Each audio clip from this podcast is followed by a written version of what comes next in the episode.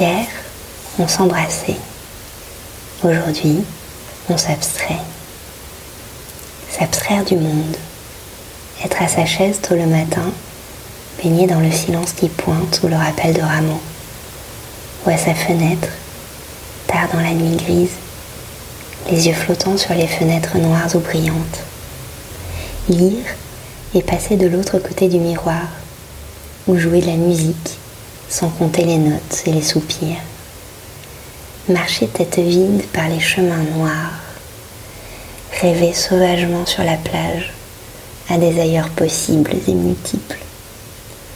Explorer le comptoir d'un bistroquet, alors un peu trop matinal, où le tariquet pointe déjà son nez.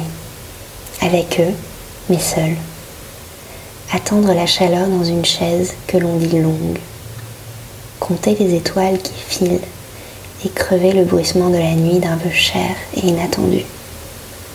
S'abstraire au monde. Absence, présence qui se faufile, à l'abri des convoitises, ses désirs solidaires. Solitude. Une respiration sans fin qui souffle autant qu'elle inspire et bat des ailes dans le froufrou de la liberté d'être à soi ou aux autres à sa guise. Bonne journée